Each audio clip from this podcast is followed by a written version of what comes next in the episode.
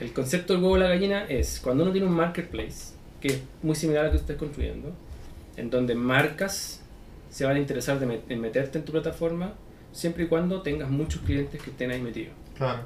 El problema es que cómo metís muchos clientes si no hay marcas. ¿No? Hay un concepto que se llama fake the chicken.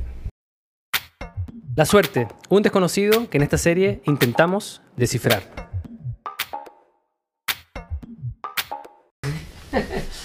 Fake the chicken. Entonces, las marcas tú no las vas a conseguir el día uno. No. Y si vas a negociar con ellos el día uno, vas a salir bon, derrotado. Entonces lo que uno hace es, recuerda que están pagando 10 lucas, tenéis 100 lucas, son 10, son 100 lucas. Entonces podéis tú de alguna forma tomar esas 10 lucas y comprarles cosas a ellos mismos weón, con esas 10 lucas. Claro. Entonces tú decís, hoy día, si cumplen esta misión, que es una encuesta, tenéis que inventar misiones de cierta forma que, que las marcas no se enteren, pero tú tenés información valiosa para esa marca. Pero es de este porte. Es como sabéis que en un grupo reducido de 10 personas que trabajan en tal parte, bueno, que consumen tal cosa, en esta encuesta dicen que tú eres mejor que... Ujú.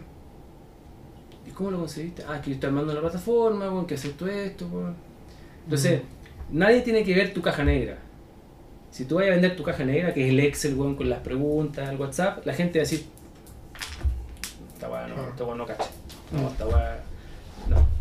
Pero si tú escondís la caja negra y lo que mostráis son los resultados, la gente empieza, oye, gente de vuelta, ¿en serio? Entonces si yo meto 10 lucas, weón, me almuerzo gratis, un, un y un entrar al cine, entonces ellos te pagan 10 lucas y si no te pagan y les dais el 30 de gratis, tú tenés que poner las 10 Invertir, lucas. Claro.